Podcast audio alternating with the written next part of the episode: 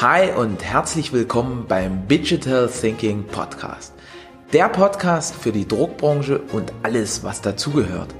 Mein Name ist Erik Bradatsch und ich leite eine der leistungsfähigsten Druckereien in ganz Europa. Heute im Interview Pia Tischer. Tipps und Tricks von der Online Recruiting Queen. Fokus auf eine Sache. Was biete ich meinen Bewerbern? Und was muss ein Vollblutvertriebler mitbringen?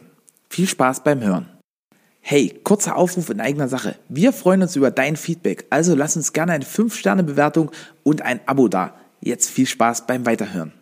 Moin, moin und herzlich willkommen zu einer neuen Ausgabe des Digital Thinking Podcast. Diesmal wieder mit einem ganz, ganz spannenden Gast, der Pia Tischer. Pia ist Buchautorin, Speakerin und das Spannendste, oder es sind ja eigentlich alles spannende Fälle, aber das Spannendste ist, sie beschäftigt sich seit über 20 Jahren mit dem großen Thema Bewerberverwaltung, ähm, betreut dort über 500 aktive Kunden, so größerer Mittelstand, die, die Größenordnung und äh, wurde in, im letzten Jahr, also 2019, zur besten Bewerbermanagement-Software gewählt und ausgezeichnet und das vorwiegend, weil sie sich halt seit 20 Jahren auf dieses eine Produkt fokussiert. Und damit herzlich willkommen, liebe Pia. Wie geht's dir?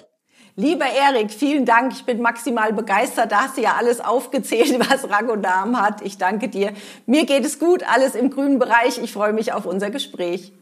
Ja, die Freude ist ganz meinerseits und ich glaube ehrlicherweise, ich habe die die Hälfte wahrscheinlich vergessen und zwar die die Historie. Wie wie bist du denn überhaupt dazu gekommen, was du heute machst? Also mhm. wie gesagt, 20 Jahre ist eine lange Zeit, aber das das machst du ja noch nicht immer. Nimm uns da mal mit in ja. die Vergangenheit. Genau. Ähm, ich war ähm, bis zum Jahr 1999 ähm, bei einer ähm, Bank in Frankfurt angestellt. Und da habe ich schon immer äh, auf der einen Seite viel mit der IT und Softwareentwicklung und auf der anderen Seite mit ähm, Personalgewinnung zu tun gehabt. Und damals hatte ich dann aber gedacht, okay, ähm, Jahr 2000, ich bin 30 geworden, jetzt muss ich was grundlegend ändern. Ich mache mich selbstständig, weil die Bank gehörte damals auch zum Karstadt Quelle Konzern. Wir wissen alle, wie das ausgegangen ist und diese zermürbenden Konzernstrukturen, äh, das stand mir hier und ich wollte eben selber was machen und selbst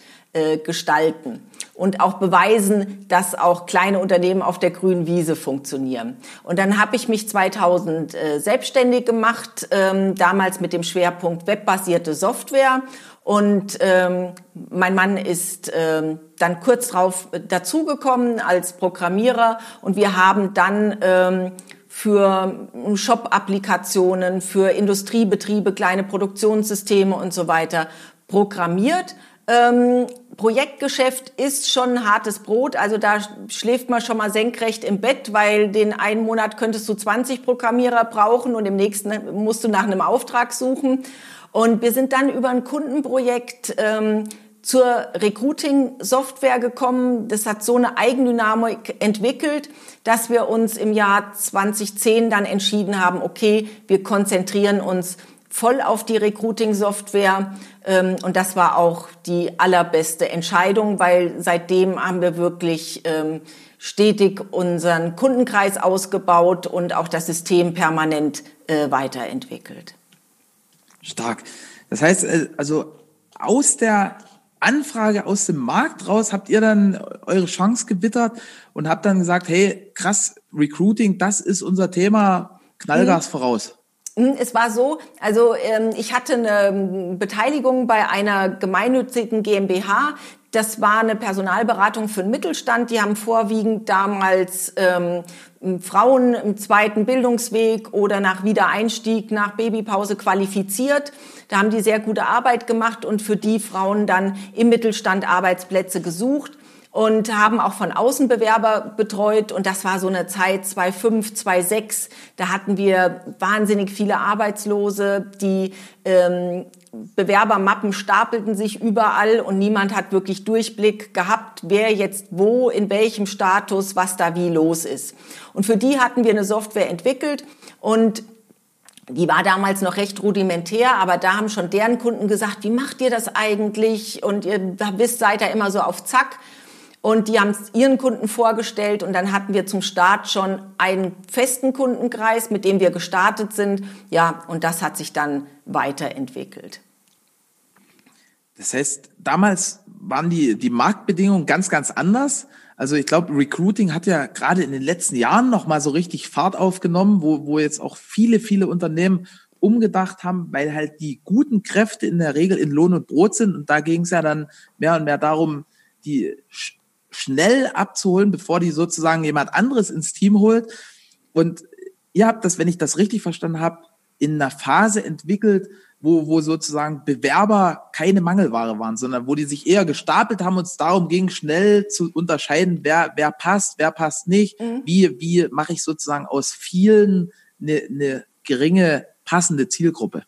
Ja, äh, allerdings war es schon auch in 2009, 2010 so, dass wir zwar sehr viele Bewerber hatten, aber wenn ähm, damals war auch die Situation, dass gute Bewerber sich oft gescheut haben zu wechseln, weil sie gedacht haben, okay, ähm, bei dem Unternehmen bin ich jetzt sicher, wenn ich wechsle, ich weiß nicht, wie entwickelt sich die ganze wirtschaftliche Lage. Ähm, also es war zwar ein hohes Bewerberaufkommen bei gleichzeitigem Fachkräftemangel.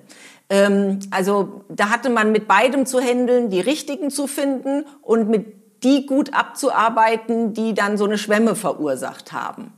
Ähm, das ist, im Moment ist es ein bisschen anders. Wir haben jetzt auch wieder ein höheres Bewerberaufkommen ähm, und ähm, auch Qualifizierte, die wechselbereit sind, die man aber auch ansprechen muss. Also wir haben schon so alle Situationen äh, gemeistert. Hm. Was, was zeichnet dich und deine Company denn heute aus? Sagen wir mal nach, nach 20 Jahren jetzt aktiv am Markt, über zehn Jahre davon wirklich mit diesem einen Produkt. Ähm, was sind da jetzt so die, die Nutzen, würde man sagen, für den Kunden? Mhm.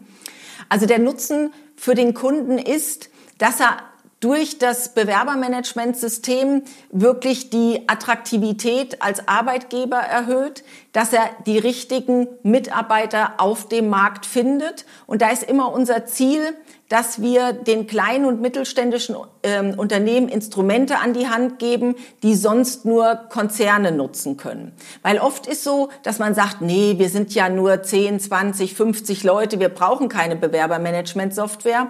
Aber was eine Bewerbermanagement-Software macht, ist einfach auch in die Sichtbarkeit zu kommen und Reichweite zu bekommen. Und ich glaube, was ganz wichtig ist, ähm, losgelöst von der Software, was sich Unternehmen ähm, einfach äh, deutlich machen müssen, ist, dass jeder potenzieller Bewerber auch ein potenzieller Kunde ist. Und da muss ich einfach gucken, dass ich da niemanden verärgere, dass ich zeitnah arbeite und dass ich da auch einen guten, attraktiven Auftritt habe in Richtung Bewerber. Das, das heißt, ich habe jetzt rausgehört, also Reichweite, Sichtbarkeit war ganz klar, Professionalität und so im Nebensatz noch so diese Schnelligkeit ist ein wichtiges Thema. Ja, auf jeden Fall. Also es fängt schon an, ähm, wenn du, äh, wir gestalten Stellenanzeigen, die sind, ähm, wir haben ja hier auch Leute aus dem Marketingbereich, das ist im Prinzip aufgebaut wie eine Landingpage.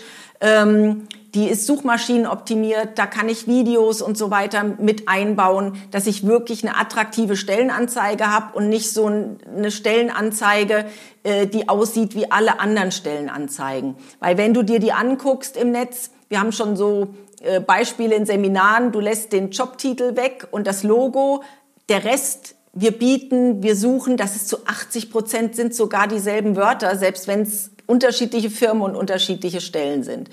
Also da habe ich mit einem Klick diese Stellenanzeige auf ganz vielen Kanälen ähm, in der Sichtbarkeit, sei es Jobs on Facebook, Google for Jobs, Arbeitsagentur und die ganzen anderen Portale, Indeed, Monster, das ist alles mit inkludiert. Mit einem Klick habe ich das draußen, wo ich mich sonst überall anmelden muss und das eintragen. Das macht alles die Software. Wenn sich dann jemand bewirbt, dann kann er das auch ähm, mobil tun. Das, die sind alle responsive, also die skalieren, egal ob ich es vom Handy oder vom großen Rechner angucke. Derjenige wird mit einer personalisierten Eingangsbestätigung abgeholt und du bekommst eine E-Mail. Du hast einen neuen Bewerber als für die Stelle XY, kannst dir das gleich angucken und kannst denjenigen dann im Prozess weiterbringen Für eine Absage gibt's auch die Möglichkeit, einfach auf den Knopf zu drücken und zeitnah eine wertschätzende Absage zu schicken, weil ich denke, es ist auch wichtig, die Leute zu informieren, damit sie wissen, wo dran sind sie. Oder ich gehe im Prozess dann weiter. Jetzt hast du ja durch die, durch die Vielzahl der betreuten Kunden oder der auch noch aktuell äh, betreuten Kunden und, und Fälle sozusagen wahrscheinlich auch viel Best Practice sammeln können, oder? Also, ja. weil, weil du ja. sagst ja, hey, diese Standard-Stellenausschreibung, die ist so ein Graus, die kann jeder auswendig und, und die guten Bewerber sagen, okay, da ist wahrscheinlich nicht viel Mühe reingeflossen. Next. Mhm. Also, was sind so deine Top drei Hinweise, die du den Leuten mit auf den Weg gibst, wenn die wirklich tolle Bewerber mhm. holen wollen? Okay, also was ähm, absolut wichtig ist, ist immer, dass ich überlege, was biete ich dem Bewerber und nicht, wie toll ist mein Unternehmen aus Marketing-Sicht. Ähm, bei der Stellenanzeige fangen, also die allermeisten Stellenanzeigen fangen damit an, wir sind Marktführer in dem Bereich, äh, wir sind ein traditionelles äh, Familienunternehmen seit 100 Jahren. Das ist alles wichtig und gut, aber das lockt halt niemand hinterm Ofen hervor. Wichtig ist immer, wir fassen das zusammen unter dem äh, What's in it for me, also dass ich sage, was hat der Bewerber für einen Nutzen, sich bei dir zu bewerben? Wo bist du anders? Was bietest du? Und das sind Dinge, die hat jedes Unternehmen und die haben die kleinen und mittelständischen Unternehmen noch deutlicher als die großen, obwohl es ihnen manchmal nicht bewusst ist. Und äh, da fragt man am besten mal auch seine Mitarbeiter, warum, äh, was begeistert dich hier, was gefällt dir an äh, unserem Unternehmen, warum arbeitest du hier? Und dann bekommt man auch Antworten, wo man äh, sicher teilweise erstaunt ist. Okay. Also, was biete ich den Bewerbern? Wäre so das Erste. Ähm, mhm. Was ist denn so auf Platz zwei?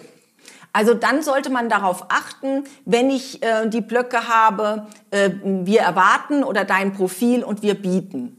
Mhm. Bei dem Erwarten, eine Stellenanzeige ist kein Bestellzettel. Ich sollte da gerade wenn es nicht so drauf ankommt, also wenn ich einen Gehirnchirurg suche, dann sollte derjenige schon Gehirnchirurg sein. Wenn ich aber jemand fürs Büro suche, dann muss ich nicht sagen, du hast eine erfolgreich abgeschlossene Ausbildung zum Bürokaufmann. Das sind so Floskeln, die überliest eh jeder, weil entweder bin ich Bürokaufmann oder nicht. Und wir schreiben gar keine Qualifikation rein, wenn es nicht notwendig ist. Klar, in den Jobtitel schon, aber unten reicht's aus, du arbeitest gern am PC, bist fit in den und den Bereichen, du magst es zu telefonieren und Kunden zu begeistern, ähm, dass man da denjenigen abholt mit den Skills, die ich erwarte, ohne jetzt eine Auflistung zu machen von so harten Anforderungen. Also einmal, was bringst du mit vom Profil? Und dann sollte das wir bieten immer mehr Punkte enthalten, als das wir erwarten. Und beim Wir bieten sind es oft auch Kleinigkeiten, ein Parkplatz äh, vor der Haustür, du kannst deinen Hund mitbringen, wir haben vier Tage Woche oder ähm, bei uns gibt's leckeres Mittagessen, solche Dinge. Äh, was unter Wir bieten aus meiner Sicht oder auch aus der Erfahrung nicht zu suchen hat, leistungsgerechte Vergütung, weil würde jemand reinschreiben, ähm, bei uns werden sie nicht leistungsgerecht bezahlt oder wir haben mickrige Gehälter. Also dann lieber schreiben, bei uns gibt's zum Gehalt noch einen satten Bonus obendrauf, dass es wirklich auch greifbar ist, was da geboten wird.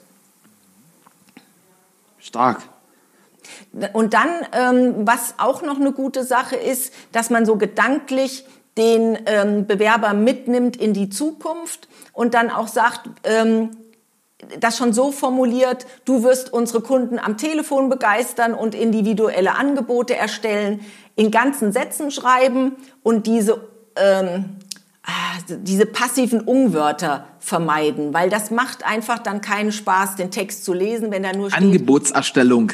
Angebotserstellung, Kundenbetreuung, ähm, ja. alles endet auf ung ganze Sätze und immer den Bewerber auch ansprechen. Und dann sollte man sich auch überlegen, duzen sich bei uns alle? Und haben wir eine Duzkultur im Unternehmen, dann kann ich auch die Anzeige in Du schreiben. Wenn man sich sieht, das ist auch vollkommen in Ordnung, dann eben äh, auch per Sie dann kommunizieren. Toll, Pia. Also ich glaube, wir, wir machen das schon recht gut, weil das macht bei uns die Franzi und die gibt sich ja ganz viel Mühe, aber äh, hier sind auf jeden Fall schon einige Punkte dabei, die das nochmal auf so ein neues Level hieven. Mhm. Wie, wie siehst denn du das? Wir, wir nehmen ja jetzt den Podcast auf, äh, da, da ist draußen immer noch, muss man mittlerweile sagen, Corona, wo, wo alle sich gewünscht hatten, dass das schneller äh, vorüberzieht. Ähm, Thema Krisen. Was war denn mhm. bisher in deinem Leben so die größte Krise und wohin hat sie dich geführt? Die größte Krise. Also wir hatten schon auch Punkte im Projektgeschäft noch, wo wir dann wirklich äh, senkrecht im Bett geschlafen haben ähm, und einfach ähm, dieses Auf und Ab zu bewältigen sehr an Nerven und äh, an, auch an, äh, an der Kraft gezehrt hat. Und dann wirklich eine Entscheidung zu treffen und zu sagen, okay, wir schneiden Dinge ab und konzentrieren uns auf eine Sache. Ähm, ich bin immer jemand, ähm, ich hab, äh, liebe immer alle Kunden und will natürlich alle sehr gut bedienen.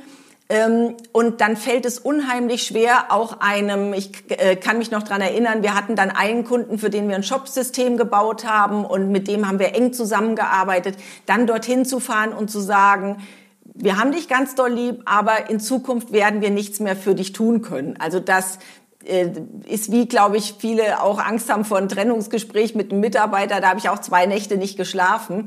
Aber letztendlich war dieses Schneiden und Wachsen ähm, ganz wichtig, sich auch von Dingen zu trennen, damit man die ganze Energie hat für eine Sache. Und das war wirklich so ein absoluter Gamechanger zu sagen, wir konzentrieren uns nur noch auf die Recruiting-Software. Weil ich glaube, äh, das reine Pro Projektgeschäft, da würde es uns so nicht mehr geben. Mhm. Also das heißt, bei, bei dir waren eigentlich nie so richtig krasse Krisen in Anführungsstrichen von außen, sondern das war eher so eine interne Krise, die ihr euch selbst gemacht habt, weil ihr versucht habt, ganz, ganz viele oder alle Sachen möglichst gleichzeitig zu machen. Mhm. Ich würde eine, eine Krise von außen, ich glaube, das ist im Moment wirklich historisch, ähm, dass eben diese Krise von außen kommt. Alle anderen Dinge, äh, das ist auch bei uns hier ein Grundsatz, wenn jemand schuld ist, dann sind wir es immer selber. Ähm, Stark.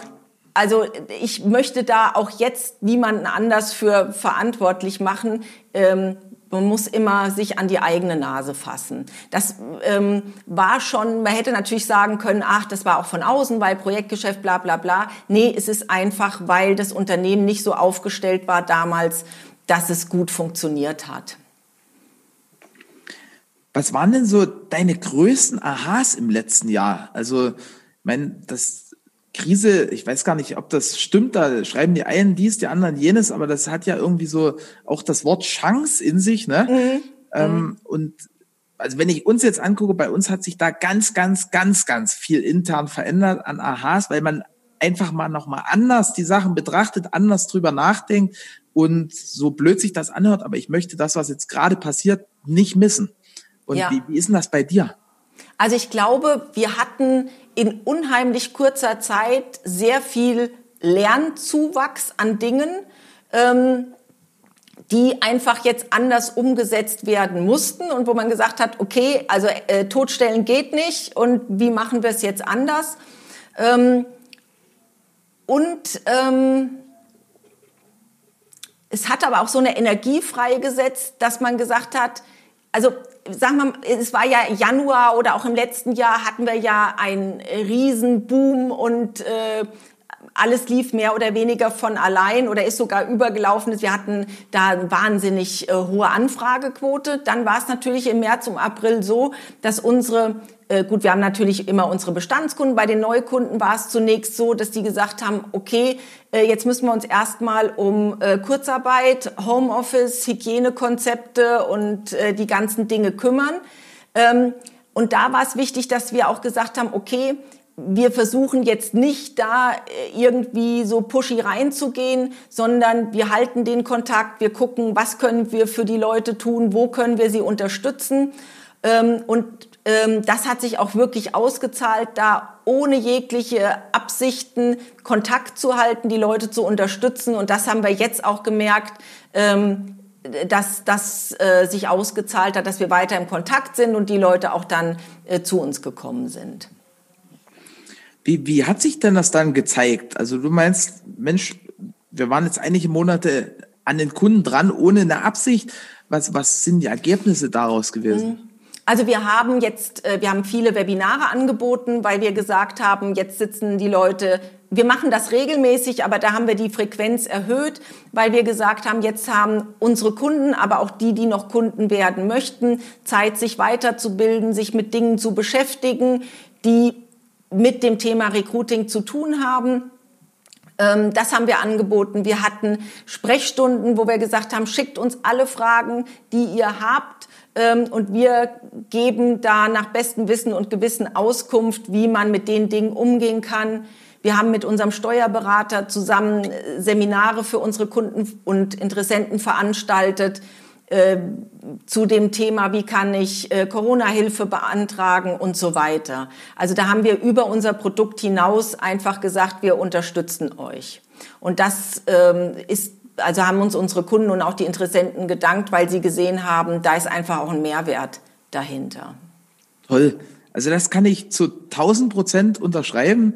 Bei uns war das irgendwo die letzten Monate sehr, sehr ähnlich. Also wir haben da ganz, ganz, ganz viel an, an tollen Inhalten rausgegeben auf den verschiedensten Kanälen. Ich habe das auch bei dir gesehen. Du warst ja auch sehr aktiv auf LinkedIn. Genau. Vielen, vielen Videos und Postings. Und wir haben da auch ganz, ganz viel positives Feedback von den Kunden bekommen, die ja gesagt haben, hey, toll, dass, dass ihr da so dranbleibt, toll, dass ihr so Gas gebt, toll, dass ihr so, mhm. so Mut macht. Ja, das haben wir auch. Das einmal ging es natürlich um die Inhalte. Also wir haben gemerkt, die Beteiligung bei den Webinaren war auch noch viel höher als sonst, wo jeder so im Tagesgeschäft ist. Aber auch der Ein-Minuten-Recruiter, den ich in LinkedIn und Facebook habe, da kam ganz viel. Ah, es ist toll, dass mal jemand äh, einfach noch mal so einen motivierenden Impuls gibt. Das holt mich ab. Das macht mir äh, Spaß. Und ähm, da haben wir einfach gesagt, wir müssen die Fahne hochhalten und äh, da haben wir uns, äh, ja, das war uns einfach wichtig. Toll. Jetzt rückblickend äh, auf, auf die ganze Business-Historie, der größte Durchbruch, war das so das, was du beschrieben hast, wo, wo ihr gesagt habt, hey, wir, wir fokussieren uns jetzt nur auf das eine oder gab es da, waren das eigentlich mehrere Schritte und Erkenntnisse, die euch dahin gebracht haben, wo ihr jetzt seid? Mhm. Es waren auf jeden Fall mehrere Schritte. Der, der wesentliche Punkt war eben diese Konzentration auf den Punkt und dann ähm, sich mit dem Thema Vertrieb zu beschäftigen, weil das ist auch etwas, äh, du kannst das beste Produkt haben, ähm, das verkauft sich nicht von alleine und du musst einfach gucken, dass möglichst viele Menschen dann äh, von deinem Produkt erfahren. Also das ist auch äh, ganz wichtig. Und bei so einer Gelegenheit haben wir uns ja auch mal kennengelernt. Also das genau. ist wichtig, dass man sich mit dem Thema Verkauf, Vertrieb ähm, auseinandersetzt, weil da sehe ich viele Unternehmer, die eben in ihrem Handwerk oder in dem Produkt ganz tolle Arbeit leisten, aber die PS nicht auf die Straße bringen, weil sie sich einfach nicht trauen, aktiv äh, Vertrieb zu machen und Menschen anzusprechen und über das Produkt äh, zu informieren.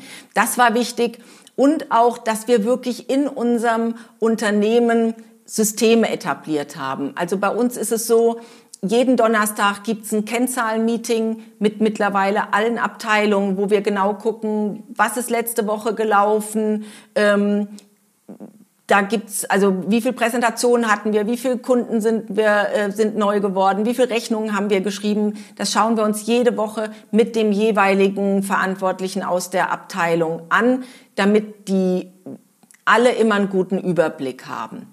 Und wir haben ein Intranet, wo wirklich alles dokumentiert ist, weil wir sind schon auch stark gewachsen. Und bei uns ist es so, wenn jemand neu anfängt, da gibt es Schulungsvideos zu allen Themen. Er kann alles online nachlesen. Das ist wichtig, dass einfach eine gute Struktur drin ist im Unternehmen. Und nicht jeder irgendwie was macht. Also gerade bei Einarbeitung finde ich es schwierig. Du hast jemanden und der soll jetzt den anderen anlernen mit den gleichen Sachen. Das ist wie stille Post. Da wird immer was verloren gehen. Nachher gehst du in die Abteilung und denkst, meine Güte, was machen die da? So habe ich das nie gewollt. Aber wenn du äh, Checklisten, Systeme und auch durch die Kennzahlen das nachvollziehbar machen kannst, dann kannst du auch gut äh, skalieren und bist da sicher aufgestellt. Und das sind gar keine äh, großen Dinger, die sich nur große Unternehmen leisten. Ähm, also im Prinzip so ein Handbuch oder äh, Leitfäden, das kriegt man auch mit dem Word-Dokument hin. Mhm.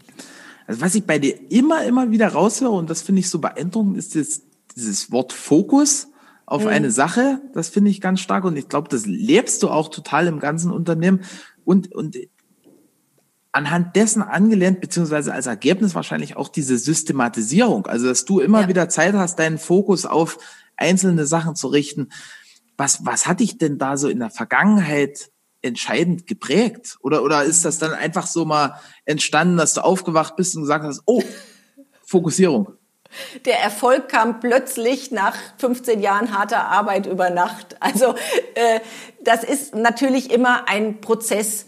Und ich habe unendlich viele Bücher gelesen. Wer mich immer begeistert und wirklich auch so ein Fixstern ist, ist der ähm, Reinhold Würth, weil der auch ganz viele Dinge eben in der, in der Führung, in der Systematik ähm, hat, die da ähm, wirklich ausschlaggebend sind. Also da habe ich sämtliche Bücher, die es über ihn gibt. Der hat auch ein gutes Buch, ich glaube, das ist aus den 90ern, ähm, zu äh, Führungskultur äh, geschrieben. Also das ist etwas, was ganz wichtig ist. Ansonsten eben EKS-Strategie haben wir uns intensiv auseinandergesetzt. Äh, ähm, Dinge aus dem Kaizen, also dass man schlank, ähm, schlanke Prozesse hat, agile Prozesse und auch die Richtung in selbstorganisiertes Unternehmen. Wir sagen immer alle, wir haben eine flache Hierarchie. Bei uns ist es wirklich so, wir bei uns ist jeder Mitarbeiter der Chef seiner eigenen Position und ist da auch für Dinge verantwortlich, weil wir nicht wollen, der sagt's dem und der gibt's dem weiter und der macht dann das. Jeder ist der Verantwortliche für seine Position. Stark. Jetzt, jetzt hast du hier so viele tolle Impulse rausgehauen. Gibt's denn derzeit irgendwas, wo du sagst, oh, das bereitet mir wirklich zurzeit Kopfzerbrechen. In meinem Unternehmen speziell? Irgendwo, also das hören ja auch ganz viele fitte Hörer. Und äh, das hatten wir schon oft, dass, dass dann irgendwo Querverbindungen entstanden sind, wo jemand sagt, ah, für, für genau das Problem habe ich eine Lösung. Fällt mir schwierig. Also wir sind natürlich immer im Prozess, Dinge zu verbessern, äh, und zu verändern. Aber wir haben schon jetzt einen Plan mit vielen Dingen, wo wir wissen, das setzen wir um, wie wir es umsetzen. Und ähm, also von daher müsste ich jetzt, also kann ich dir nicht spontan sagen, wir haben XY, wir bräuchten einen Anbieter für dieses oder jenes. Da fällt mir jetzt spontan nichts ein. Ist ja noch besser, aber irgendwie stellt sich immer mehr heraus, dass, dass ich nur ganz fitte Leute im Podcast habe, die alle äh, die, die Probleme komplett selber lösen. Ähm, nee, das stimmt nicht. Und das würde ich auch jedem raten, nicht versuchen, die Probleme immer selbst zu lösen. Also wir hatten auch auf dem Weg viele Mentoren. Ähm, wir haben auch jetzt noch einen äh, Mentor, der sehr wertvoll ist und ähm, der auch manchmal Dinge eben äh, noch mal anders beleuchtet. Und ich glaube, das ist was, äh, man muss sich auch immer andere Meinungen anhören und da wirklich auch selbst reflektieren, bin ich noch auf dem richtigen Weg, passt das noch? Und das heißt immer, ja, Feedback ist wertvoll, aber die wenigsten wollen Feedback hören. Äh, ich finde das aber ganz wichtig und es macht auch, Feedback macht dann Sinn, wenn es weh tut, weil dann bewegt sich auch was. Hm nochmal die Brücke geschlagen zu eurem Produkt, zu Coveto, zu eurer Recruiting-Plattform. Wie, wie ist denn das? Äh, reicht ihr da neuen Kunden auch die Hand und sagt, hey, darauf musst du bei Bewerbern achten? Also gibt es auch diese, diese Art Systematisierung mit Videos, mit, mit Onboardings sozusagen für die Kunden? Ja, äh, das war jetzt nicht abgesprochen, aber du hast genau die Begriffe genutzt mit äh, Onboarding und Systematisierung. Das äh, begeistert mich. Also ähm, wir sind nicht ein reiner Softwareanbieter. Das ist natürlich der Kern, weil wir auch immer, wir lieben Systeme, weil einfach Systeme die äh, das Leben extrem vereinfachen. Wenn jetzt jemand bei uns Kunde wird, machen wir erstmal im Onboarding-Prozess, der bekommt auch einen Onboarding-Coach äh, und wir übernehmen die ganze Arbeit für ihn, weil das in der Regel auch Menschen sind, die ihr Tagesgeschäft haben, die als Handwerker oder ähm, auch im kaufmännischen Bereich alle noch mitarbeiten und jetzt nicht sich mal für ein Projekt ausklinken können. Wir machen eine Anamnese, wie arbeitest du im Moment und wie können wir diese analogen Prozesse digitalisieren, so dass sie schneller, einfacher und transparenter sind. Dann machen wir das ganze Setup für das System und geben natürlich auch ähm, intensive Begleitung in die Formulierung der Stellenanzeigen, ähm, die ganzen Themen rund um äh, Datenschutz, jetzt nicht Rechtsberatung, aber wie er das organisatorisch lösen kann und begleiten denjenigen bis hin ähm, zu einem Recruiting-Video, was er einbinden kann. Also er hat da eine enge Begleitung von uns, bis das Ganze live geht. Und dann gibt es natürlich auch noch einen Premium-Support, wo ich jederzeit anrufen kann. Also das heißt, das ist nicht so, dass ich rufe jetzt an, sage, hey Pia, ich brauche jetzt so eine Plattform und dann äh, klickt ihr dreimal Enter und schwupp habe ich das, sondern, sondern es ist ein umfangreicher Prozess, der dahinter steht, wo dann eigentlich, wenn ich das jetzt richtig verstanden habe, jeder Kunde so sein, seine eigene Plattform noch bekommt, beziehungsweise das modular angepasst wird. Mhm. Das hört sich aber aufwendiger an, als es ist. Das kriegt man immer locker innerhalb von ein, zwei Wochen äh, das Setup hin, weil wir eben äh, wenn du Kunde wirst, dann fragen wir dich erstmal Löcher im Bauch, äh, schick uns mal deine jetzige Stellenanzeige, wie machst du den Recruiting-Prozess im Moment, machst du ein, zwei Vorstellungsgespräche, Schnuppertag und so weiter, dass wir dich gut kennenlernen, weil es geht ja um dich in erster Linie und dein Unternehmen. Und dann ähm, machen wir eben einen Vorschlag, wie es in Zukunft äh, laufen kann, damit du noch mehr Vorteile dann vom System hast. Hm, die Stellenanzeige können wir gemeinsam formulieren. Da haben wir auch so ein Workbook, ähm, das es einfacher macht, über Fragestellungen das zu formulieren. Weil wenn du jemanden sagst, ähm, hier ist ein weißes Blatt, schreib meine Stellenanzeige, dann ist das extrem schwierig, weil generell ist es ja bei Menschen so, man hat eher eine Verbesserungs- als eine Erschaffungskompetenz. Ja. Das heißt, äh, wenn ich hier was im Büro habe, die Katharina, die hat ja auch den Termin äh, vereinbart, dann sage ich immer, Katharina, schreib mal was runter und ähm, die schreibt dann was und dann fällt es mir viel leichter, diesen Text zu verbessern, als auf dem weißen Blatt was neu zu schreiben. Und so ist Warum ist denn das eigentlich so? Ist das irgendwie äh, begründbar? Ich, das, äh, ich weiß es nicht, aber vielleicht äh, liegt es auch bisschen so, ähm, die Deutschen korrigieren ja immer gerne. Das hat man ja auch, wenn ein Facebook-Post, da hast du irgendwie einen Rechtschreibfehler oder einen Buchstabendreher drin, hast du zehn Kommentare. Also das liegt eher in der Natur, als selbst was zu erschaffen.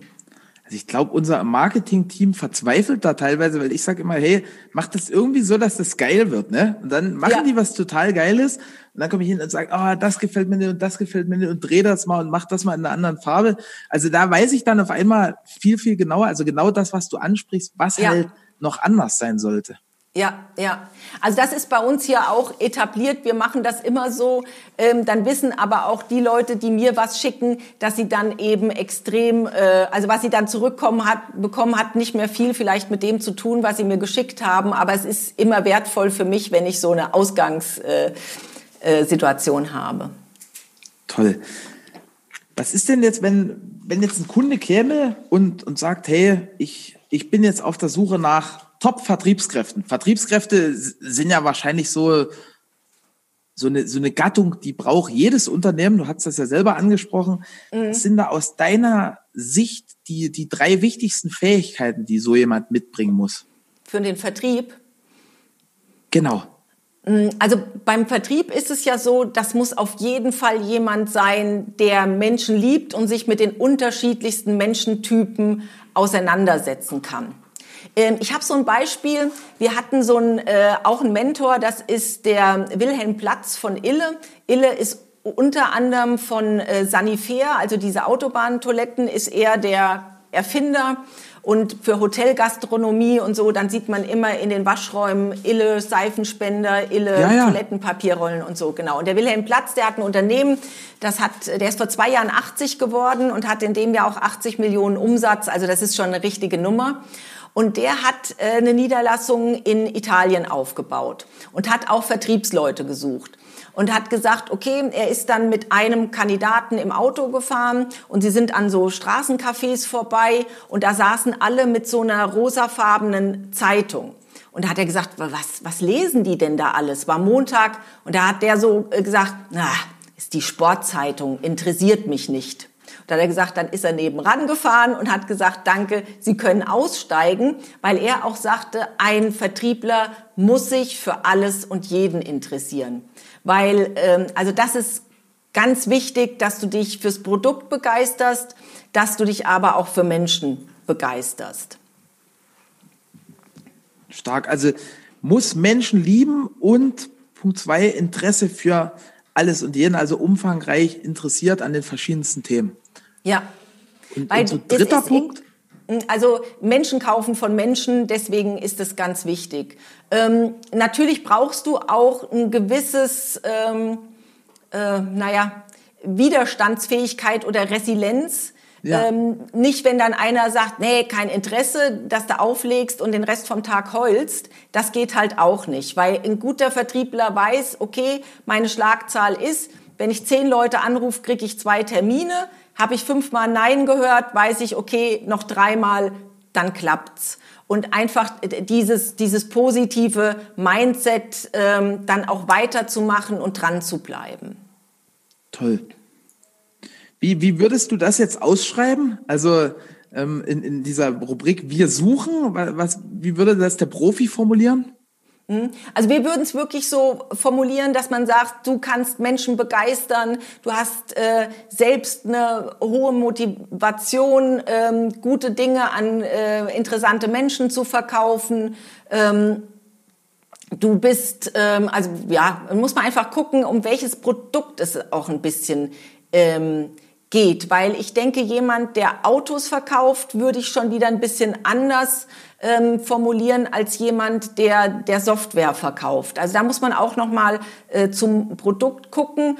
Ähm, auch jemand, der Finanzprodukte verkauft, die sind auch eher gewohnt, so ein bisschen pushy zu sein, als jemand, ähm, der, weiß ich nicht, äh, Spielgeräte an Kindergärten verkauft. Toll. Jetzt, jetzt sind wir schon fast durch. Die, die Zeit ist hier wie im Fluge vergangen. Ganz am Ende gibt's ja immer eine Überraschungsfrage für, für die Gäste im, im Podcast. Ja. Und zwar, was, was war denn so die spannendste Herausforderung oder so die, die größte Herausforderung, die euch ein Kunde gestellt hat, äh, bevor die Zusammenarbeit startete?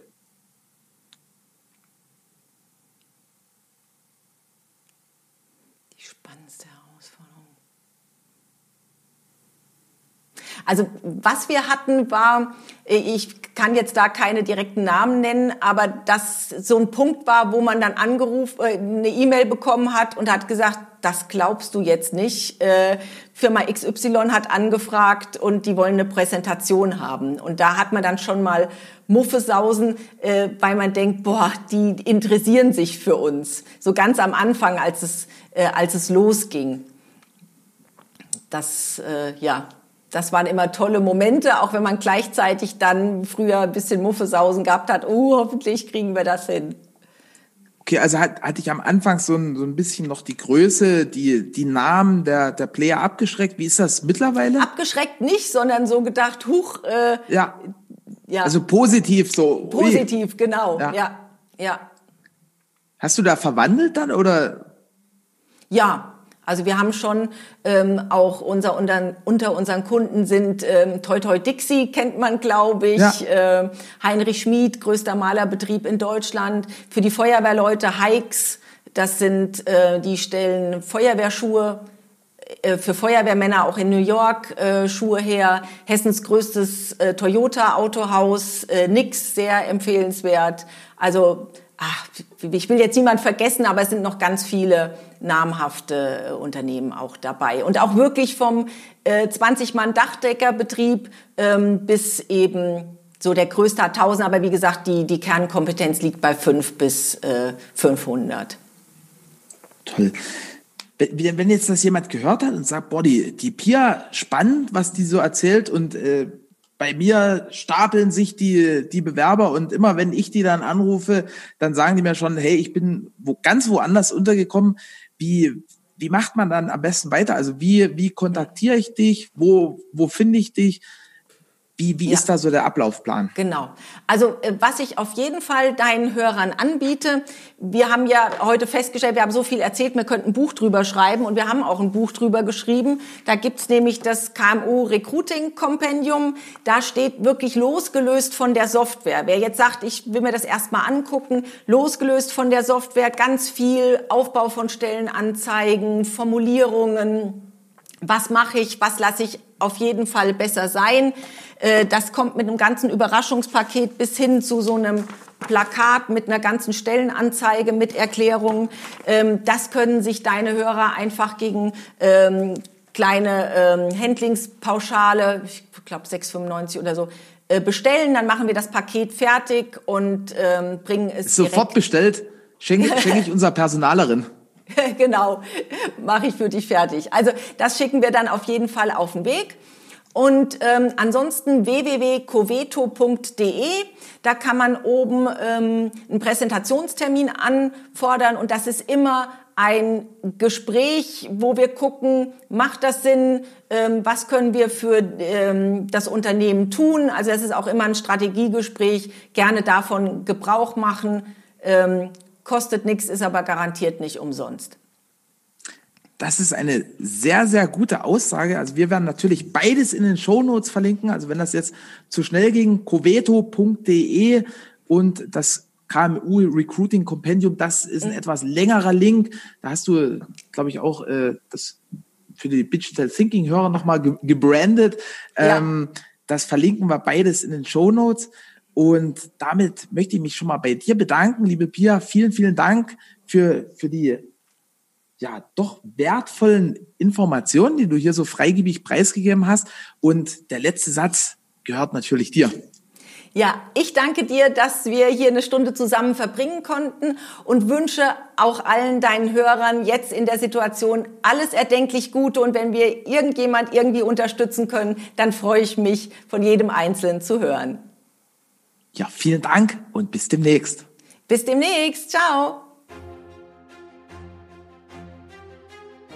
Ich danke dir fürs Zuhören und deine Zeit. Wir freuen uns, wenn dieser Podcast deine Welt ein Stück bunter gemacht hat. Du kennst einen Experten, der unbedingt in diesem Podcast zu Wort kommen muss? Super. Schreib uns gerne eine E-Mail an podcast.texit.com.